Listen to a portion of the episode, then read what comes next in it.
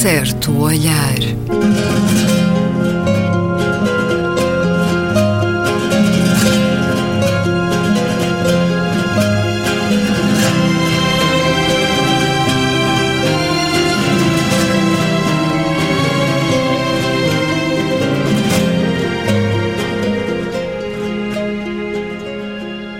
Bem-vindos a Um Certo Olhar. É uma conversa na Antena 2 com Luísa Schmidt, Gabriela Canavilhas, António Araújo e Luís Caetano. Hoje com Gabriela Canavilhas ao telefone de Rabat, em Marrocos, onde está ao serviço da Assembleia Parlamentar do Mediterrâneo, o órgão consultivo das Nações Unidas, e com um olhar que se vai ligar também a acontecimentos recentes esta semana, particularmente em França, mas que nos dizem respeito a todos. Antes, Luísa Schmidt, o que te sublinhou de sobremaneira esta semana, o teu olhar? Esta semana saiu uma, uma notícia no Daily Mail uh, sobre um estudo forjado uh, sobre alterações climáticas que veio dizer que houve uma pausa no processo uh, das, das alterações climáticas. Trata-se de uma, de uma manipulação com eco mediático que veio mesmo a calhar às políticas anti-clima de Donald Trump. E quem está por trás dessa isto, manipulação? Quando se sabe, bem, foi um, há um cientista que escreveu isto, mas imediatamente vários cientistas caíram em cima, até porque sabe-se bem, uh, cientistas de vários sítios do mundo, uh, nos últimos, uh, nas últimas análises que foram feitas, não há dúvida nenhuma sobre isto, quer dizer, 97% dos cientistas clima, do clima, não é? Os físicos e os climatólogos uh, consideram que as alterações climáticas são um facto científico incontroverso, uh, é um fenómeno dramático para toda a sociedade é? e para a humanidade e ainda mais para as populações impreparadas e pobres, que é o que está a acontecer. Veja-se o que está a acontecer, por exemplo, em sítios como o Bangladesh ou no Tuvalu, que está a afundar-se completamente. E ainda uh, esta semana também saiu uma notícia sobre um, um, um glaciar da Antártida. Uh, o Ártico já se conhecia melhor, mas uh, a Antártida, a Agência Espacial Europeia, detectou uh, que um glaciar estava, um, estava a desfazer-se e abriu uma fissura de 60 km desde janeiro do ano passado. Portanto, e, e, está a ser exponencial o desgelo, portanto, ninguém, ninguém já põe isso em causa. e, portanto, é completamente inaceitável transformar este assunto num objeto de chicana. E é possível Quando? seguir o rasto de quem patrocina esse tipo de estudos, de quem é está isso, por detrás? É isso que se está a ser feito. Não se pode, efetivamente, proibir a comunicação social, é, é claro que não, mas faz cada vez mais falta uma sociedade uh, culturalmente sólida e com capacitação para perceber e desmontar os processos manipulatórios deste tipo de populismo, porque é um tipo de populismo é, que é um veneno para a democracia, como nós sabemos, uh, e que germina justamente onde a sociedade é mais frágil. Um, a sociedade de informação, infelizmente, põe em circulação muito lixo, muitas mentiras, muitas chicanas. Uh, não se combate, como eu dizia, proibindo, mas capacitando as pessoas para não serem alvo de manipulação. Uh, e sabendo, como se sabe, e, portanto é preciso, é preciso agora, vamos ver o que é que vai desenrolar-se, mas é evidente, quem viu, por exemplo, o filme do, do DiCaprio, percebe que há uma quantidade, que há alguns cientistas que são, que são manipulados. Está lá muito claramente, essa história está lá muito claramente. A questão no, de filme, difundir algo do... que se pressupõe ser manipulado é uma questão ética também para os médias, para o jornalismo? Sim, mas, mas não se Ou pode. estamos aqui facto, perante a abertura a todos os pontos de vista? Desse ponto de vista, eu acho que não se pode estar a impedir, aí, acho que não se pode estar a impedir a comunicação, não se pode estar a pedir a comunicação social e, portanto, temos aqui duas coisas. Por um lado, descobrir o rastro e perceber o que é que, como é que aconteceu. É evidente que isto liga muito bem com, com, com a verdade com, alternativa com, e com a, além dos a interesses. não é? com, e com aquilo que é a política do Trump hoje em dia. Uh, mas também é necessário que as pessoas saibam desmontar hum. este tipo de, de manipulação. António, o seu destaque esta semana? Não diria esta semana, já há algumas semanas, chamemos-lhe Senhor Apu. Uh, não vou identificar a pessoa. Uh, é uma pessoa que, que, trabalha numa loja de indianos, por isso este nome, que escolhi um pouco a partir das Simpsons. Perto de mim, também não vou identificar o local, e que no fundo é um escravo. É uma pessoa que trabalha há vários meses, para não dizer mais do que um ano, muito perto de mim, talvez mesmo um ano ou dois, não recebe salário, foi trazido por um engajador. Uh, o salário dele é promessa de uma legalização e obviamente toda a história, tenho falado com ele, toda a história é muito sintomática e porque tem todos os ingredientes próprios deste tipo de situações. É uma pessoa de que idade? Uma idade relativamente indefinida, talvez a, a minha idade ou a sua, somos a minha idade indefinida, ou da Luísa. Eh, que no fundo trabalha. Há uma advogada que diz que está a tratar dos papéis, eh, como é evidente, já lhe leio os números do CEF, que até tem um número que se pode falar em inglês, mas uma pessoa destas que vive num, numa condição em que tem que viver na própria loja e, e, e, não tem propriamente horário de trabalho compatível nem flexível para se deslocar ao CEF. Mas uma pessoa assim, eh, o CEF pode ajudá-la ou corre o risco de ser repatriada? É isso mesmo, que por isso é que eu trouxe como um exemplo de franzir o sobrolho. Não, não coloquemos aqui ideologias, saber se devia ser integrada, se calhar falamos disto no programa hoje, daqui a uhum. pouco, mas eu trouxe como um caso típico de vida e como esta vida eh, haverá milhares e milhares de vidas em Lisboa, com quem nos cruzamos, no Porto, e nós continuamos preocupados, eh, e muito bem, a discutir o Trump ou a, a última obra da Agostina, mas estas situações continuam a ocorrer e é o povo que não tem voz, não é? Umas vozes que não têm voz e, e que são muito. são talvez mais subrepresentadas até em termos políticos. Uhum. Nós falamos dos idosos que não são muito representados, mas este tipo de pessoas são, são nada representados, uh, a não ser uma vez ou outra, quando é necessário agitar uma causa, uh, de certa forma, populista para os expulsar ou para os integrar mas raramente são, são notícia na, na comunicação social. Boa noite, Rabat, a capital mais próxima de Lisboa, em linha reta.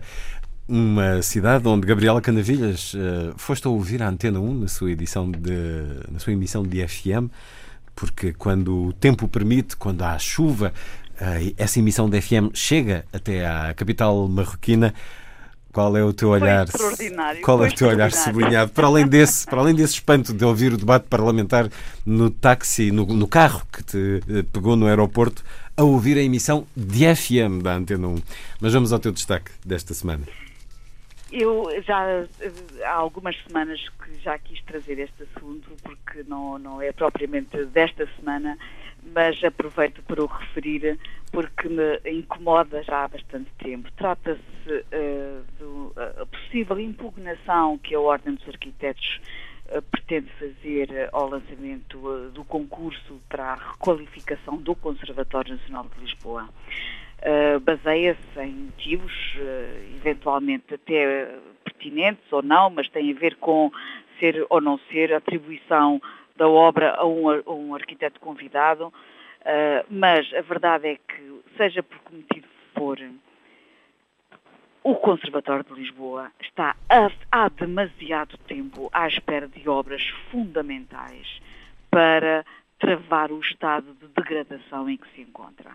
E há questões de detalhe procedimentais que eu percebo que têm enfim, apesar de haver leituras diferentes, enfim, sobre a mesma matéria, uh, mas que ao fim e ao cabo acabam por atrasar, uh, criar dificuldades uh, de, de, de, avanço de soluções. Qual foi a razão para essa impugnação? Tem a ver com a, a, forma como o concurso, como a leitura que, que, que a Ordem dos Arquitetos tem sobre esta matéria. Entende que não deve ser atribuído a um arquiteto, mas deve ser um, aberto a um concurso internacional enfim, dado a, a urgência do, do caso e, e, a especificidade daquele tipo de obra, a lei permite que seja feito sem aquele tipo de concurso internacional. Mas uh, eu, francamente, até compreendo do ponto de vista, uh, como princípio, como princípio, a ordem deve sempre primar por este tipo de concurso internacional. Mas aquele edifício está a precisar de obras urgentes e há prazos que não se compadecem com a urgência da, intervenção. E eu lamento profundamente que mais uma vez o Conservatório sofra com estes atrasos. De resto, eu não queria deixar passar em claro a chamada de atenção que fizeste ou, relativamente ao facto de eu atravessar aqui o Mediterrâneo numa hora e pouco.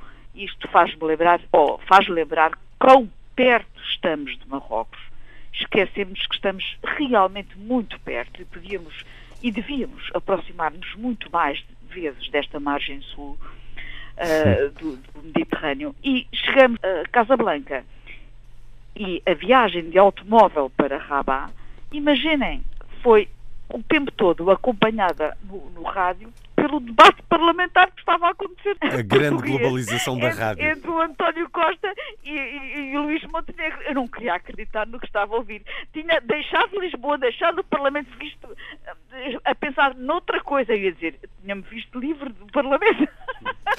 a pensar noutra coisa completamente e acabo por uh, uh, uh, fazer a viagem acompanhada pelo debate quinzenal demonstra que realmente estamos tão perto, só me ocorre a velha frase, tão perto e tão longe, não é? É uma realidade muito distinta e por isso aproveitemos também nesse trabalho que estás aí a realizar, Uh, repito, uh, na Assembleia Parlamentar eh, do Mediterrâneo, um órgão consultivo das Nações Unidas, Relacionando com uma notícia de ontem, uma rapariga de 16 anos que foi detida em Montpellier estava a preparar um ataque suicida em Paris. Foram encontrados explosivos em casa do namorado.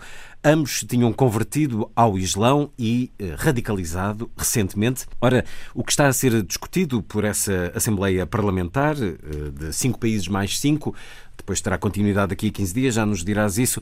O que está a ser discutido é um modelo marroquino de combate à radicalização.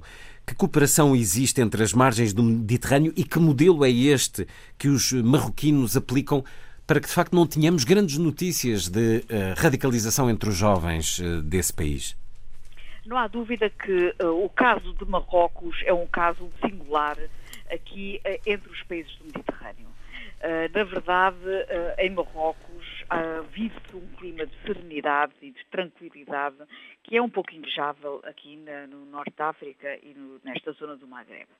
Uh, a verdade é que a experiência do Daesh, e este caso desta miúda de 16 anos provam, uh, demonstra que essas expressões de, de desenraizamento social uh, destes milhares de jovens a todo o mundo têm sido sub, subvalorizados e que quando o Daesh, eh, e apesar de tudo, quando o Daesh for derrotado e aniquilado, como todos esperamos, há que encontrar forma de dar resposta a estas frustrações, porque hum, aqueles que deixarem de ter o Daesh vão procurar outro Daesh, outra coisa, outra, outra forma uh, de darem uh, vazão a essas frustrações que voltarão certamente a ser canalizadas por outros fenómenos antissociais eh, parecidos. Claro, o próprio Daesh é uma ramificação da Al-Qaeda. É que não é só acabar com os Daesh, os Al-Qaedas e outras formas eh, parecidas. Há que acabar com aquilo que os alimenta.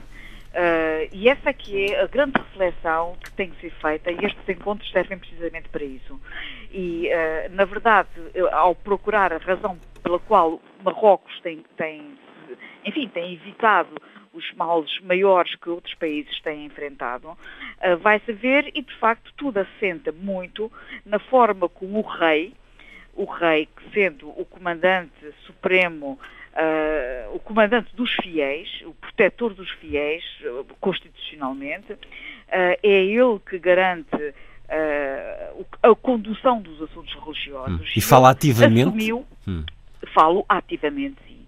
E assumiu, de uma forma estável e moderada, uma aposta numa, numa, em escolas religiosas que conduzem e, e, fazem uma monitorização da forma como os, os, os imãs são, são, formados, de maneira a conter a radicalização.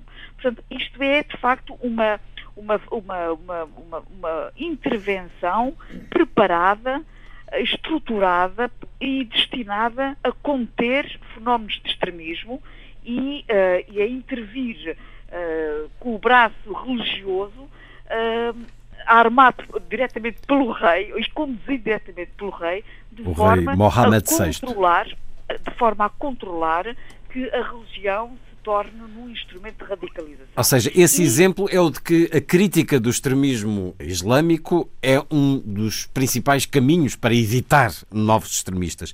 Isso quer dizer que não estará a ser seguido noutros lugares? Nomeadamente não, não em está, mesquitas, em França? E, e nós várias vezes temos falado aqui, eh, até no, no certo olhar, que uh, um dos problemas uh, é tem faltado à comunidade islâmica e aos líderes islâmicos. Uma voz mais estamos... ativa, mais forte. Exatamente. Tem, tem faltado uh, uh, líderes islâmicos que uh, façam ouvir a sua voz e retirem a bandeira da religião a estes grupos que apoiam a sua ação na, na, na, na, letra da, da lei religiosa. Se os líderes islâmicos vierem a, a, dizer alto e bom som, o Islão não é isto. Não são os dogmas uh, escritos com letra de lei. Está bem, mas se eles vierem desmistificar Exato. esta mensagem, ajudarão certamente a não catequizar novos fiéis.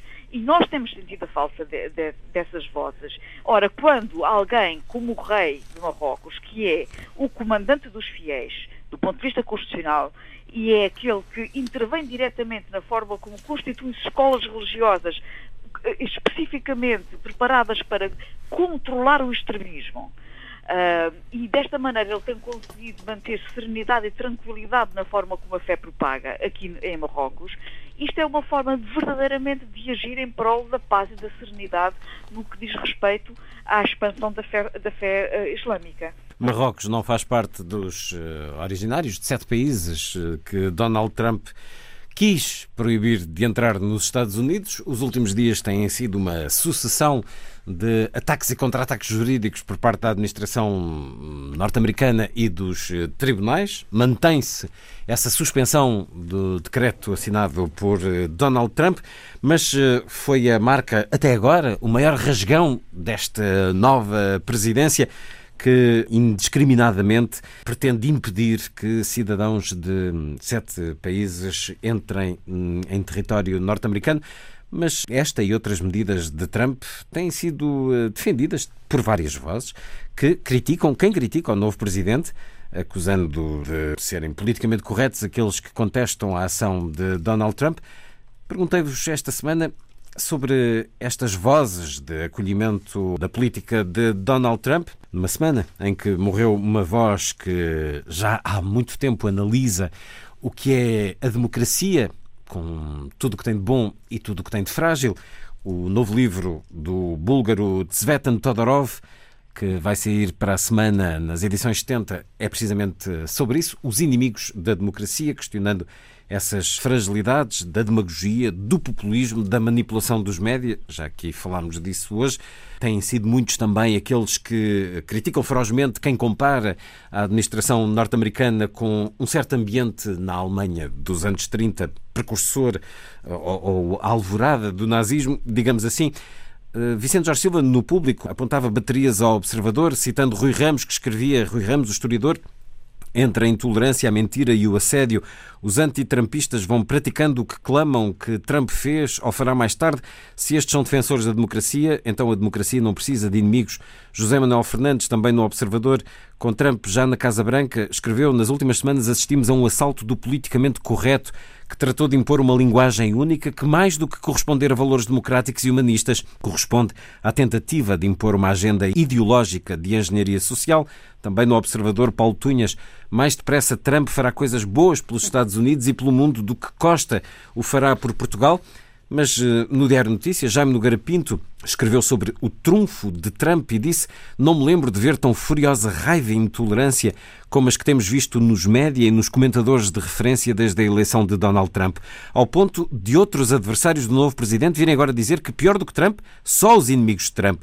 E depois qualifica Uh, os críticos, aqui fala sobre a comunidade intelectual e jornalística, as estrelas de Hollywood, as socialites do Upper Manhattan, os esquerdistas que partem montras na Quinta Avenida e, claro, chega à alegre periferia lusa, dita e repetida por arautos da moral institucional.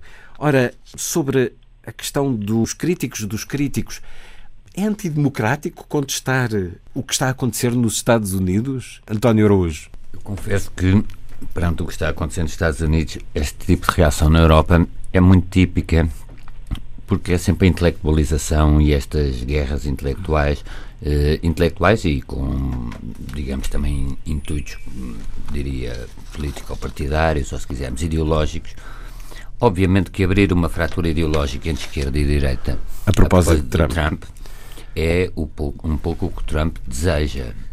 E, e, eu, talvez antes de ir ao Trump, gostava de salientar um acontecimento internacional um, que pode estar um pouco relacionado, ou que pode dar aso ao surgimento de vários Trumps, né, e até casos mais graves, que é, eh, e cá não foi ainda muito abordado, que é o, o escândalo de corrupção que está a abalar a América Latina do Odebrecht, os subornos pagos pela, pela Odebrecht, segundo o Departamento de Justiça dos Estados Unidos, para terem uma ideia, abrange a República Dominicana, com 92 milhões de dólares, a Venezuela, com 98 milhões de dólares, o Brasil, com 349 milhões de dólares, a Argentina, com 35 milhões de dólares, o Peru, com 29 milhões de dólares, o Equador, com 33 milhões de dólares, a Colômbia, 11 milhões de dólares, Panamá, 59 milhões de dólares, Guatemala, 18 milhões de dólares, México, 10 milhões de dólares. Praticamente, estou a ver aqui o Chile, o Paraguai, pouco Uruguai. o Uruguai pouco hum,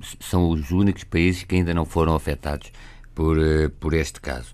Uh, aliás, há um livro que já agora permite-me recomendar, não foi cá traduzido, é pena, Alex Quadros, que foi um, um homem que trabalhou na Fortune e chama-se Brasilionaires e tem realmente um capítulo também sobre o Odebrecht. Não é um livro ideológico, é um livro de reportagem e, e o, o risco daqui pode surgir é o, o, o nascimento de alguns populismos anticorrupção, no fundo tomando um pouco o discurso do próprio Trump de, de eh, contra as elites, eh, sejam da costa oeste ou da costa leste.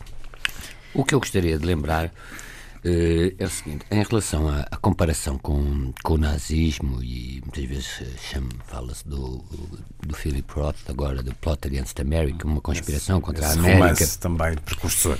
Isso faz-me lembrar um pouco aquela coisa que o Leo Strauss chamava uh, Reducio ad Hitlerorum, ou a Lei de Goodwin. Conhecem a Lei de Goodwin, que diz que ao fim de cinco minutos as pessoas começam a insultar-se e a chamar-se uh, nazis umas às outras, ou comparar-se com, com o, tempo que numa, que numa discussão é invocado o argumento do Holocausto é uma lei não científica, obviamente.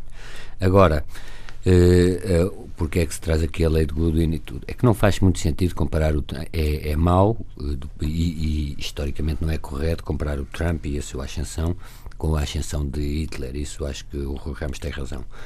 Tenho uma grande admiração por um livro que publicou em tempos com José Gil em Pazes Paltunhas, acho muito infeliz esta, este género de. A, a frase dele, se pudesse repetir Ora, a frase de Paulo Tunhas, mais depressa Trump fará coisas boas pelos Estados Unidos e até pelo mundo do que António Costa fará por Portugal. Não tem nada a ver com a defesa de António Costa e tudo, é, é apenas uma coisa que não, não faz sentido com toda a admiração. Tal como a, a, comparação com o nazismo também não se deve comparar. Não faz. Chamavam atenção para um artigo um, do, que saiu a notícia no Washington Post do Fukuyama. Fukuyama diz a dado passo que fala em populismo demagógico e diz honestamente nunca encontrei ninguém na vida política que, a quem visse menos qualidades pessoais para ser presidente do que Donald Trump. Devemos lembrar que o Fukuyama foi um homem muito insensado pelas suas teses sobre o fim da história e que eram, de certa forma, favoráveis a um, uma certa, um certo pensamento de direita ele agora vem dizer que o fim da história não tinha a ver com acontecimentos, mas com ideias, o que significa que, então, se as ideias vivem deslocadas dos acontecimentos, aí estamos mal. E por isso é a não é... inscrição de José Gil. Não, mas eu fico muito preocupado, é como uma espécie de reação, pró a favor, isso não interessa, de intelectualização de, de trampologia, qualquer vai haver que, eh, cadeiras nos Estados Unidos, eh, nas universidades, da análise do Trump, porque o que ele faz é uma coisa muito interessante que é jogar com a linguagem e jogar com as próprias liberdades liberais para as destruir. O que é que eu quero dizer com isso? Uma liberdade clássica é a liberdade de expressão. Ainda esta semana, no New York Review of Books, vinha uma recensão a vários livros sobre o uso de palavrões e tudo, eh, até a dicionários e, e, digamos, a legitimidade do uso em vários discursos, de, no, em vários tipos de registro, literário, político, científico, hum. e eu não vou aqui utilizar as palavras que o Trump usou para se referir às mulheres, mas ele pega nessa liberdade, de, digamos, de expressão para a levar a um determinado limite que ele no fundo acaba por ser um, um anarquista uh, um anarquista uh, do sal exatamente e que ultrapassa se quisermos as fronteiras esquerda e direita. Sendo que a capacidade linguística dele é muito reduzida. Meia dúzia de palavras que ele repete incessantemente. Oh, Luís mas também é reduzido da nossa parte uh, utilizamos o Trump que tem legitimidade democrática para ser eleito e que se virmos, por exemplo, estas medidas, e que teve, é preciso dizê-lo, e que se vimos estas medidas eh, em relação à, à antiga imigração foram muito populares e se vimos as sondagens, é mesmo no seio do Partido Republicano, hei de, ele, ele, ele está muito elevado. Portanto, já aqui disse aqui uma vez no programa, não convém subestimá-lo e, sobretudo, não convém utilizá-lo como arma de arremesso para outros fins do ponto de vista de um debate ideológico que transcende o, o, o caso Trump. Talvez vos peça mais um olhar mais detalhado sobre a questão das sondagens e do apoio popular que está a ter Donald Trump, ou, por exemplo, da forma como a Bolsa de Nova York hum, teve hoje mais um recorde histórico. Mas antes, sobre esta questão das comparações dos alvores do nazismo com o que está a acontecer, Luísa Schmidt, eh, será assim tão improvável, segundo algumas leituras que tens feito? Não, a primeira coisa queria dizer, queria dizer que o, o Trump já me consome tanta energia que eu não leio os trampinhos de algibeira que há por aí. Não leio não tenho paciência. Eh, eh, porque chega a parecer ridículo que as mesmas pessoas de sempre, com uma lógica de segmentação sectária, eh, arranjem sempre maneira de ter uma opinião uma opinião sem sentido, quer dizer, são intelectuais respeitáveis, inteligentes, sensíveis, por que razão têm opinião destas? Quer dizer, o ridículo desta fileira permanente, as mesmas caras de sempre, virem prestar vassalagem a coisas que eles próprios, como intelectuais e como conservadores inteligentes e como pessoas de, com valores e cultura, obviamente rejeitam, é, é, é, tem que ser ridicularizado cada vez mais, porque não passa pela cabeça de nenhum conservador eh, como esses que aí citaste, não é?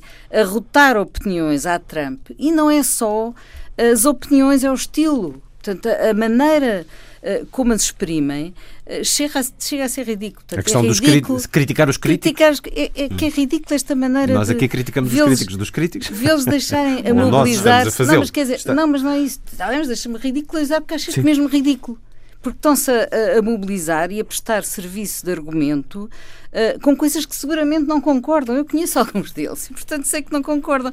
E, portanto, jamais, jamais os veria a dizer as grosserias e a, a arrotar ideias boçais. Portanto, é insincero da parte deles, das pessoas pelo menos das que eu conheço.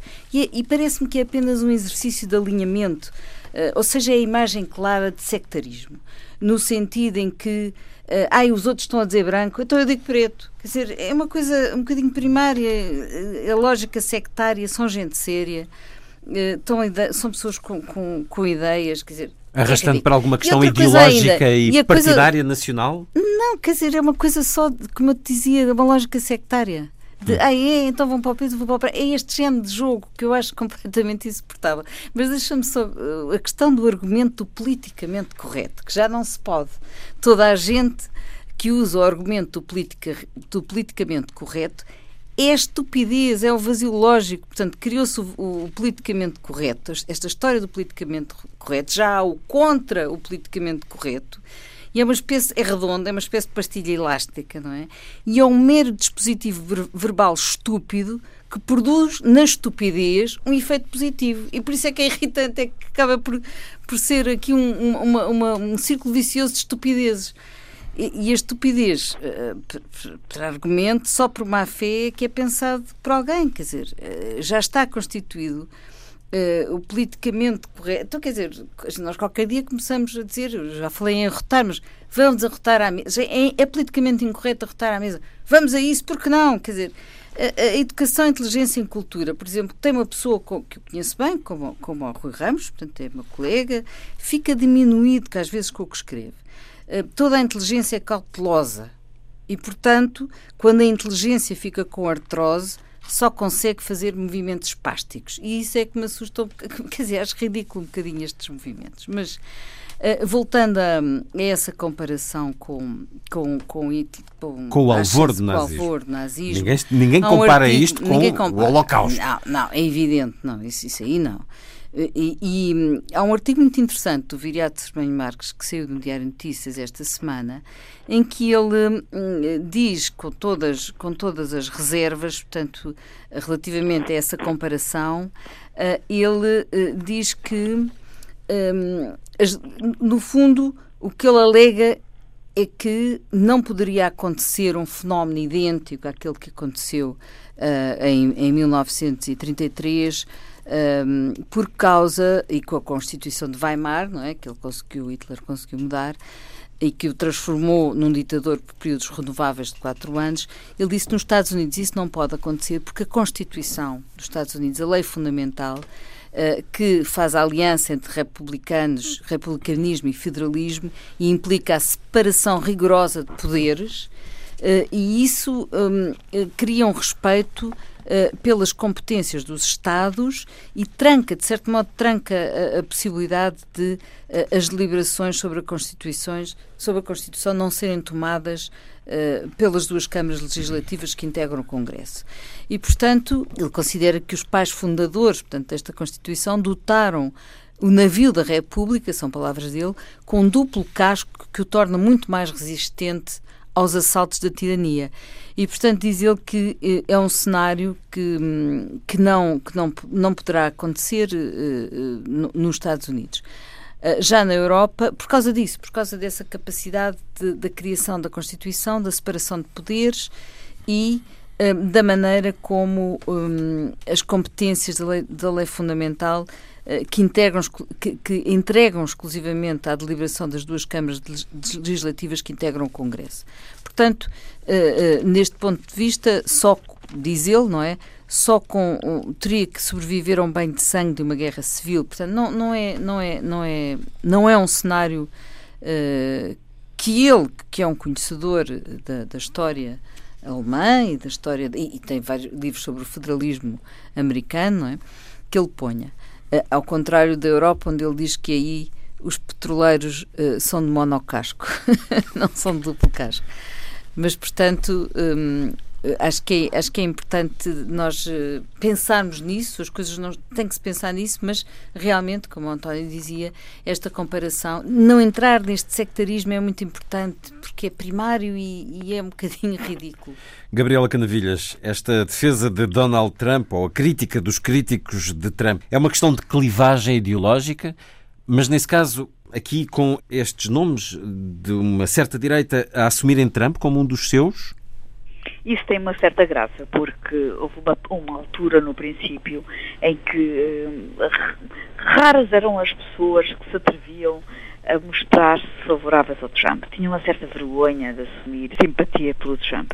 Mas aos poucos estão a perder a vergonha. Uh, estas coisas são assim, quer dizer, as pessoas conseguem manter ou esconder ou, ou enfim, disfarçar só até um certo limite e depois cai o verniz e as pessoas revelam-se mais cedo ou mais tarde. Agora, o que eu acho é que o Trump dificilmente é catalogável como alguém ideologicamente uh, circunscrito, uh, mesmo no quadro da direita eu tenho pelo, enfim, respeito pela direita, como tenho pela esquerda, como tenho por quem tem uma ideologia assente num pensamento intelectual, racional, erudito, que, pensado, lido, refletido, é alguém que merece o meu respeito, independentemente, enfim, da, da orientação ética ou estética em que ele se insira. O caso do Trump não se enquadra nada disso. Eu acho que ele é difícil encontrar nele uma orientação até do ponto de vista de ideologia, porque Ético? aquilo. Uh, e nem sequer por aí, quer dizer, evidentemente que nós qualificamos-lo como homem de direita, porque todos os valores que ele defende estão associados à direita. Mas não, é, não está sistematizado do ponto de vista intelectual. É, é, é uma coisa uh, de impulso, de pele, uh, de, de, instinto. Uh, é, é, muito estranho, porque de facto não funciona ao nível mental. Portanto, essa coisa não ideológica do Trump transforma-o em algo muito dificilmente defensável até mesmo pela direita. Portanto, as, as, as, pessoas vão ter que se rebuscar muito do ponto de vista de enquadramento intelectual para, para conseguir, uh, enfim, defendê-lo, encontrar argumentos e, e, e, vão ter que se revestir de muita argumentação para conseguir dar-lhe ali um cunho e, uma, e, uma, e um esteio uh, político, porque ele é simplesmente um homem com instintos, com arrobos, uh, e com uma mentalidade básica e primária.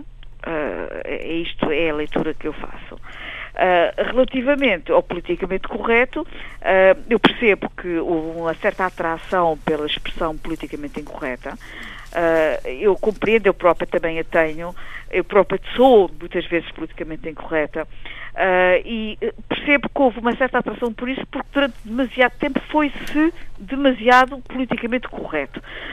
a expressão dos políticos e, e da, da, da, classe política foi sempre tão formatada, tão formatada que nunca dizia nada. Dizia sempre a mesma coisa, e, que era nada, portanto. Uh, não se conseguia dali extrair qualquer tipo de. Mas agora já é o politica, desculpa, mas agora já é o politicamente correto que é redondo já não quer dizer nada. Pronto, ok, exatamente. E, portanto, quando aparece um certo politicamente incorreto, uh, parece que há uma lufada de ar fresco, porque uh, parece que há uma, uma humanização da política. Agora, cá estamos mais uma vez nos limites absolutamente ultrapassados que o Donald Trump traz para a política. Portanto, ele, de facto, não se enquadra em nenhum parâmetro. Eu acho que temos de distinguir muito o que é o Trump e pode conseguir analisar, do que depois é este sobreproduto pois, intelectual da, uh, da interpretação ou do aproveitamento para discussões sobre o Trump e para efeitos domésticos de cada país e que já não, já não tem nada a ver com o Trump. Devemos perceber. Eu não tenho muito, uh, se quisermos, uh, a total eh, confiança do Viriato Sermanho Marques nas virtudes do constitucionalismo norte-americano, porque devemos lembrar que apesar desse constitucionalismo, que tem uma certa antiguidade, até comparando com a Europa, a Constituição Federal é o texto constitucional escrito mais antigo do mundo, uhum. mas isso não evitou uma guerra civil por causa de um caso judicial. Mas e, portanto, o checks do Dred Scott para... tem 227 anos. Nenhuma obra humana é eterna, portanto, ele também... Claro, agora, o Trump tem, eh, já falando do Trump e não só das suas interpretações, o Trump tem não fazer decretos presidenciais para evitar críticas, articulação muito estratégica com o, um, o Congresso para, por exemplo, no caso da limitação do número de imigrantes, isso não está a ser feito de modo unipessoal pelo, pelo Donald Trump, está a ser feito de modo articulado com o Congresso. Portanto, com o impedimento há, dos juízes? Não? É? Exato, portanto, há aqui casos de utilização do próprio sistema. Hum. Mas devo também acrescentar. Tentativa de utilização, exatamente, Que a catalogação, já disse isso aqui uma vez no programa, a catalogação do Trump como um indivíduo buçal e, e, e que é feita por uma certa esquerda, quase um indivíduo repelente, no qual nós e, e, e, que no fundo pessoalmente pode mas ser repelente tem toda a exatamente. Mas uh, e ficamos por aí sem percebermos mais se quisermos sem percebermos o fenómeno para além do personagem e isso que é feito por uma certa esquerda que é aquela urticária imediata, isso também. Mas isso é a primeira reação também. É, sim, sim, mas isso também é uma abdicação do pensar e de compreender que como é que um homem destes foi democraticamente eleito. Ficar por aí. E claro. mais do que isso, eh, é, é muito buçal e consegue desenhar uma estratégia que está a pôr em prática. Por exemplo, não, a utilização dos twitters, o modo como ele utiliza sabiamente as novas tecnologias. O tal léxico reduzido adequado o... a esses tweets. Sim, mas tem um léxico reduzido com o qual nós gozamos, mas esses tweets são notícia. Nós falámos aqui há uns programas atrás que ele não ia pôr em prática metade das e ele tem vindo a pôr em prática pois, não, não, de rajada a construção do muro, uma mas... série de coisas. Portanto, não o sobrevalorizemos como um indivíduo hum. buçal, que é também típico de uma certa esquerda. Não, mas que é buçal é. Isso aí não, não, não há dúvida nenhuma. Na maneira como ele faz as opiniões como ele faz, como é ele rota. É, é primário. Tipo mas espera. Mas isso mas, é uma encenação também para se. É uma encenação que ele faz da buçalidade para se pôr para além, como uma vez eu disse aqui, Nietzsche, para além do bem e do mal. Ele torna-se imune a qualquer crítica através da buçalidade. Mas eu não subestimo. Eu não subestimo, eu acho que este Berlusconi homem... também este era homem, num certo sentido. Este homem está muito longe de ter esgotado a sua capacidade de causar desordem e sofrimento. Tem por trás, os, e já dissemos isso aqui também, think tanks muito organizados. E, portanto, não é por acaso que ele faz ah. estas coisas todas, não é? Isso, isso eu também considero que, que não, não, não, se pode olhar assim, não era isso que estávamos a falar, não é? Claro. Portanto, eu diria que essa primeira exasperação é inevitável. Olhando aqui as intervenções mais recentes de Donald Trump, através dessa plataforma preferida, o Twitter, a minha filha Ivanka foi tratada de forma tão injusta pela Nordstrom. Ela é uma pessoa extraordinária, horrível, horrível, a seguir a um ponto final. É uma vergonha que ainda não tenha o meu governo em funções obstruído pelos democratas. Horrível. Sondagens negativas são notícias falsas, tal como as sondagens da CNN, da ABC e da NBC nas eleições. É com estes tweets que ele tem feito a principal intervenção pública e política, mas ambos aqui em estúdio referiram a Constituição norte-americana e por eh, coincidência tinha também eh, selecionado um excerto num artigo de Agostina Bessa Luís, à laia de sugestão e de assinalar também o acontecimento que foi esta semana, a apresentação dos ensaios e artigos de Agostina Bessa Luís em 3 mil páginas que a Fundação Carlos de Gulbenkian apresentou esta semana com recolha e organização de Lourença Baldac, pois a propósito dos 200 anos da Constituição dos Estados Unidos da América, escreve Agostina Bessa Luís em 1987, é de considerar que uma sociedade emergida de uma crise moral e económica como resultado da Guerra da Secessão tivesse como ação solene empreender uma Constituição apaziguadora de muitas dúvidas e ferimentos. O homem de qualquer raça ou credo encontraria uma Constituição viva nas normas que exaltavam os seus direitos, ou seja, a sua vocação para a integridade que a sociedade americana necessitava.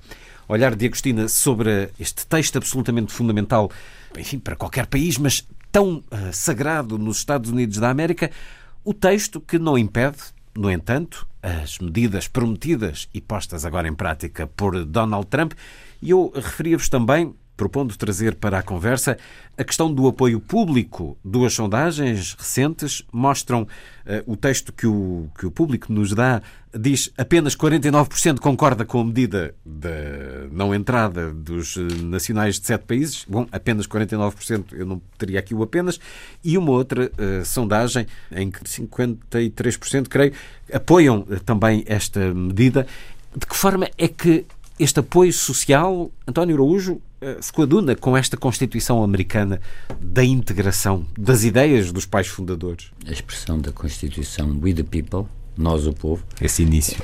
É, assim, é, uma fra... é um discurso de um chefe índio. Depois sabemos o que aconteceu aos índios norte-americanos. É um texto belo, mas com imperfeições. Por exemplo, devemos perceber que, através de aditamentos, a posse de armas eh, imperfeições na nossa perspectiva. A posse de armas está consagrada. Uh, a lei seca foi instituída através de um aditamento e revogada através de um aditamento. Há todo um trabalho judicial que depois foi feito de elaboração. Por exemplo, o mesmo texto constitucional tanto permitiu, de, no enfrentamento do racismo, a doutrina separados mas iguais, que era, no fundo. O apartheid? Uh, exatamente, permitir que negros e brancos tinham que ter casas de banho. Tinham é que ser absolutamente iguais às casas de banho. Isso foi Mas até há 50 anos. Exatamente. E depois o, o, o Supreme Court uh, uh, acabou com a doutrina Separate but Equal, que tinha sido aprovada num, num, num outro decisão do, do próprio Supremo Tribunal. Ou seja, isto é um texto de fachada, é o que está a dizer. Não, não, não, de modo não, nenhum. Não. É um texto aberto a não, múltiplas. Sim, mas Exatamente. com estes princípios. De... Não, mas é um, um texto, por exemplo, pensa o seguinte. A para a integridade. Um, um, por exemplo, chegou-se uh, até, dirias, a colocar o, a proposta de propor o George Washington como rei, uh, mimetizando o exemplo inglês, mas, por exemplo, é um texto republicano, mas que não absorve facetas do republicanismo tipo continental europeu, por exemplo, os juízes do Supreme Court são vitalícios, que é algo que em Portugal a Constituição proíbe. Daí que o Eisenhower disse, eh, por exemplo, uma vez que só cometeu dois erros na vida e estavam ambos no Supreme Court, que eram as duas pessoas que ele tinha nomeado. Agora, o risco de um governo dos juízes eh, e de uma intervenção dos juízes aqui, eh, no atual contexto, surge relativamente mitigado na, no, no, nos Estados Unidos, até porque já houve alguma. Já houve uma nomeação do, do, do que já criticou também exatamente já criticou mas isso também é normal porque é normal os juízes, como têm a vitaliciedade, depois estão afastarem. estão à vontade. Por isso é que o, uh, também se dizia. Bom, isso também o, acontece cá no o juiz, o ju, Não, mas não tem essa intervenção claro, pública. não tem essa força. Sim. E, como mas dizia força. o Eisenhower, dois, dois erros não, e estão ambos no, no Supremo. Agora, uh, em relação à, à, à imigração, eu tenho mais medo, confesso, das réplicas que, que se firma uma espécie de doutrina Trump porque isto tem um grande acolhimento, não é apenas na opinião pública norte-americana, na opinião pública europeia. Por exemplo, nós vemos agora o Poder Judicial, bem ou mal, a chamar o, o, o Sarkozy. O Fion não se resolveu ainda bem a questão do Fion, ele já pediu desculpas, Fion, etc. Fion acabaram é- as possibilidades. E, portanto, o meu receio, confesso, mais do que estar a comparar se o Trump é o Bussal, a dizer se ele é Bussal ou se é hitleriano ou o novo Hitler, é as réplicas eh, de algum surgimento de xenofobias e, e tudo que o fenómeno Trump pode alimentar. Uma das coisas da lei de 65, 1965 sobre imigração eh, e nacionalidade nos Estados Unidos proíbe a discriminação na emissão de vistos a qualquer pessoa por motivos de raça, sexo, nacionalidade, lugar de nascimento ou lugar de residência, aspas, entre aspas. Portanto, há aqui uh, uma inconstitucionalidade desta ordem presidencial, que foi o que os juízes evocaram. E isso é o que está a levar a este braço de ferro, e bem, e com uma capacidade de intervenção na América que não seria a mesma coisa aqui em Portugal, de certeza. Não tem a mesma força, os juízes. Agora. A questão da a sociedade questão, e do apoio. Aqui é uma questão, questão, do federalismo, é porque foram Estados. Foram dois Estados, estados, estados que colocaram, sim, sim, sim, por isso é que isto foi isso um, por isso é que isto foi um tribunal federal, porque foram Exato. dois estados que se queixaram da ordem do Trump. Três semanas depois da tomada de posse de Donald Trump. Estas duas sondagens, Gabriela Canavilhas, 49% diz uma sondagem da Reuters Ipson e a Rasmussen Reports, 57% do povo americano apoia a decisão de não permitir a entrada de originários de sete países indiscriminadamente. O que é que isto nos diz da sociedade norte-americana? Diz-nos que cada povo tem um líder que merece. Não há dúvida que serão eles que o elegeram e, e apesar de, de tudo quanto nós quisermos dizer aqui deste lado do Atlântico, são eles que escolhem, são eles que, que têm um líder que os espelha, que os reflete, porque senão não teriam esta expressão nesta sondagem. Agora, uh, eu acho que esta é a primeira derrota esmagadora do Trump, porque ele foi derrotado pela justiça no seu próprio país, não é? Uh, e enquanto uh, estes, estes juízes conseguirem suster essa, essa lei, ele está, em, ele está debaixo do pé deles, ele está a ser derrotado. Esta é uma derrota gigante. Mas para esta franja maioritária da sociedade que o apoia, não é de facto um sentir de que ele está a ser vítima de uma vontade que não é a vontade do povo? O que é preciso é que esta esmagadora uh, expressão de, de, de, de americanos que o está a apoiar perceba que existe uma, um quadro ou um edifício jurídico no país que uh, está uh, a funcionar e está a dar resposta a este desmando. E a resposta é travar. E eles têm que perceber que há ordem jurídica no país. E têm que perceber que o seu líder máximo está a desrespeitar essa ordem jurídica. Pode ser que isto Vamos ver se é esse o efeito. refletir relativamente a esse apoio. António. É uma coisa que eu não posso concordar, não sei, isso foi, eu, acho que foi mais um, um, um da nossa amiga Gabriela, que tem uma, uma exaltação quando disse que cada povo tem o líder que merece. Nós não podemos criticar a xenofobia e depois fazer nascer uma espécie de anti-americanismo e passar a todo o povo americano um, um outro Estado, porque isso também parece que vamos convocar os velhos estereótipos que existem na Europa sobre o atraso atávico dos americanos ou a sua personalidade, etc. Portanto, não podemos, por um lado, criticar a xenofobia e dar pasta a um, um discurso, ao anti-americanismo levar, que também houve e, e, que nada, e que nada contribuiu, se quisermos, até, até se calhar, é esse anti-americanismo que o próprio Donald Trump quer suscitar com os seus protecionismos, que não são protecionismos meramente comerciais, é também uma espécie de isolacionismo cultural nos Estados Unidos. E há metade do povo americano, pelo menos, que não se revê nessa postura anti-universalista que também caracterizou os Estados Unidos em grandes épocas. Os Estados Unidos estão divididos neste momento, portanto, não podemos olhar para uh, as pessoas dos Estados Unidos da mesma maneira, porque há uma grande diversidade interna. E há muita gente, de facto, com, com, sem capacidade. Ele conseguiu manipular gente mais, menos instruída e mais racista, portanto. E, e, e, sofre das, das, das, Também temos aqui um ponto que é que nós já temos falado nisso. Há aqui um, houve um fenómeno que tem a ver com as perversidades da própria sociedade da informação, que está twitterizada, não é? A publicidade, as, pseudo, as pseudonotícias, a pós-verdade. Um, tudo isso uh, está a ser um, está muito vivo, está muito complexo e por isso é que eu dizia no princípio que efetivamente o Trump consome muita, consome muita energia porque, hum, porque depois ele é determinante naquilo que pode fazer dentro do país e no mundo. Ninguém subestima. Gabriel, queres acrescentar alguma coisa antes de sim, seguirmos? Sim, eu compreendo o que disse o António, claro, e, e a Luísa, eu percebo o, sentido da vossa preocupação relativamente à generalização que não se deve fazer, como é evidente. Mas a verdade é que os americanos uh, estão a apoiar uh, disparates uh, feitos pelo seu presidente, não é? Metade.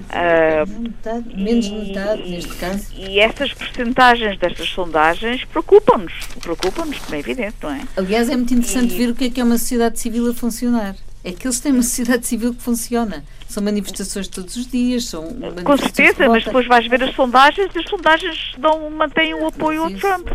Isso revela, de facto, eh, que há um, uma América profunda, uma América alargada, cuja maioria deu o voto ao Trump, que lhe está a dar mandato. Não deu, a maioria não deu o voto ao Trump na maioria dos sistema, lugares. A, a, forma como o sistema eleitoral funciona deu mandato ao Trump uh, para ele uh, exercê-lo da forma como ele está a fazer. E mais, ele não está a inventar nada, ele está a fazer exatamente aquilo que prometeu fazer na campanha. Vamos ver Portanto, se esta suspensão por parte dos tribunais vai fazer refletir ou não os eleitores ou se vai levá-los a um apoio uh, mais cerrado. Já temos muito pouco tempo. Vamos terminar com Fernando Pessoa. Está a decorrer, enfim, posso, o tempo verbal eh, na emissão de sexta-feira, ou decorreu nas emissões do programa no, no domingo e na segunda-feira, o quarto congresso dedicado a Fernando Pessoa, uma organização da casa a que o poeta dá nome e que teve lugar numa Fundação Carlos de Gulbenkian, muito concorrida, muito uh, preenchida, com diferentes uh, participações do público também. Ora, perguntei-vos qual é o vosso Fernando Pessoa. Permitam-me aqui o testemunho de há poucos dias, depois de ter visto o filme Julieta de Pedro Almodóvar, li uma crítica brilhante no jornal El País e a certa altura o crítico faz uma evocação de um poema de Fernando Pessoa. Isto dá quase um orgulho uh, uh, patriótico literário. Bom, qual é a relação que têm com este senhor múltiplo? Luísa Schmidt, como é a tua relação com Fernando Pessoa que te acompanha diariamente? Sim, porque eu comprei uma agenda este ano. O meu livro Agenda 2017 é um livro agenda do Fernando Pessoa que tem na sua própria capa o célebre poema Tudo Vale a Pena se a Alma Não É Pequena e começa com um poema de Bernardo Soares no livro do Desassossego que eu vou ler porque vem muito a propósito do nosso programa e da, e da atualidade. Vivemos todos neste mundo à borda de um navio saído de um porto que desconhecemos para um porto que ignoramos. Devemos ter uns para os outros uma amabilidade de viagem. Bernardo Soares, livro do Desassossego. António, como é o seu pessoa? É muito difícil, até devido à multiplicidade dos registros e, das, uh, e o próprio processo de construção heteronímica faz com que haja várias pessoas. Há talvez uma pessoa que quando foi uma vez o centenário, as pessoas já diziam, tanto pessoas já enjoa, é lembra?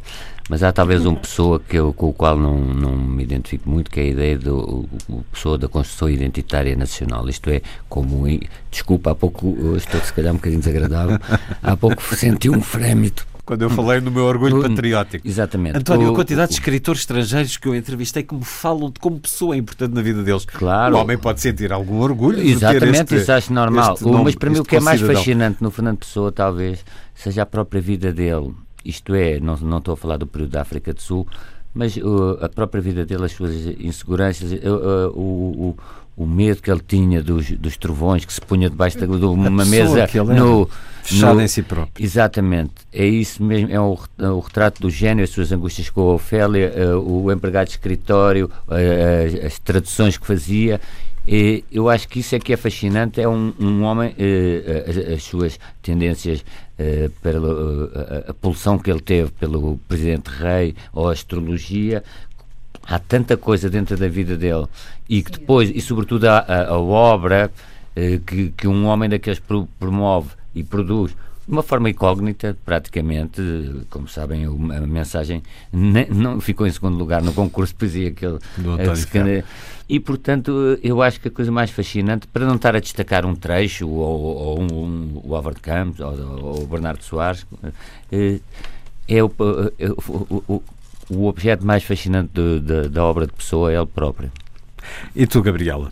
Bem, eu estou aqui tão longe que parece que Fernando Pessoa uh, está, está ainda mais longe. É engraçado como uh, estar aqui em Marrocos e de repente pensar em Fernando Pessoa. Uh, o Fernando Pessoa dizia que a língua portuguesa é a nossa pátria, não é? Uh, e o facto de não estar aqui a falar português distancia-me da minha pátria de uma maneira tão, tão, tão, tão efetiva que talvez seja isso que me faz reconhecer que frase, essa frase é tão importante que uh, marca uh, inteligentemente a leitura que Fernando Pessoa fez da língua portuguesa. Ora, eu não posso deixar aqui de citar um poema, até porque a lua este fim de semana está de tal forma belíssima para ser grande, ser inteiro. Nada teu exagero exclui. Sê todo em cada coisa. Põe quanto és no mínimo que fazes. Assim em cada lago a lua toda brilha, porque alta vive. Fernando Pessoa, saudado neste fim de semana do quarto congresso que decorreu na Fundação Carlos de Gulbenkian. Sugestões para terminar, Luísa Schmidt. Eu esta semana, eh, como estive em Itália, em Pádua, uh, aconselhava, Veneza, aconselhava as pessoas a ir ver a Basílica uh, de Pádua, onde está o Santo António deles, que também é o nosso, tem o dom da ubiquidade. É? E, é, e, é, de facto um, é, é, é, espetacular, é maravilhoso aquela basílica. E assim, uma sugestão mais económica. Uma sugestão mais económica. Então, como, como não estive cá. Ir ao Santo António ali na Sé? É, é que depois de ter visto a Basílica de Pádua, é, que é, e o túmulo de Santo António é, é de facto impressionante. Portanto, o que eu ia sugerir esta semana era ir a um site. Um, foi criado o Fórum Demos o Fórum Demos uh, é uma, um conjunto de pessoas que se juntaram uh, preocupadas com o facto da democracia enfrentar uma série de ameaças sérias e que se propõem incentivar a análise e o debate sobre o futuro da democracia e proporcionar oportunidades para a troca de experiências em diversos domínios. E, no fundo, o que se pretende é combater todo o tipo de populismos a toda a hora, de manhã, à tarde e à noite. Portanto, quem quiser. Combater pela discussão, pela reflexão. Pela reflexão, há um blog, há um ah. blog já criado. Eh, e, portanto, eh, que, que, é, que é o, o HTTP uh, forumdemosnet.net.wordpress.com. Alguma referência em quem podem, está por detrás? É, é o, Álvaro, o Álvaro Vasconcelos, uh, o Guilherme Oliveira Martins, Uh, são um conjunto um fórum, de um fórum de reflexão. Pedro Bacelado Vasconcelos também, um fórum de discussão. As pessoas podem se inscrever para receber os alertas e documentação e se quiserem associarem-se, muito bem. Já houve o primeiro debate do fórum uh, em, no dia 3 de, vai ser sempre aos dias 3 de cada mês, uh, na Cooperativa Ave no Porto. Gabriela, não vale a pena recomendares uma ida ao mercado aí de Rabat porque não dá muito não, jeito. Não vale a pena, mas vale a pena ir à Gulbenkian ver a exposição do Almada Negreiros. Claro. Absolutamente imperdível para todos eh, nós que gostamos de arte, que gostamos de Portugal, que gostamos do modernismo, gostamos de quem quebra barreiras e que nos orgulhamos uh, de ter um artista com, aquele, com aquela estatura que Almada teve. Um dos loucos ao lado tantos, de Fernando Pessoa. E que tocou em tantos, em tantos instrumentos, eh, para além da, da pintura. Foi um homem que realmente foi um moderno, foi um homem que viveu muito, muito à frente do seu tempo e que, que importa re, revisitar agora nesta exposição na Gulbenkian. António Araújo. Luísa falou num site, eu já agora gostaria de falar num blog, eh, que não é um blog político, chama-se Restos de Coleção, como está a chover, uh, se calhar este fim de semana, as pessoas podem ficar em casa a navegar no resto de coleção, que é um blog uh, com fotografias e imagens antigas muito interessantes.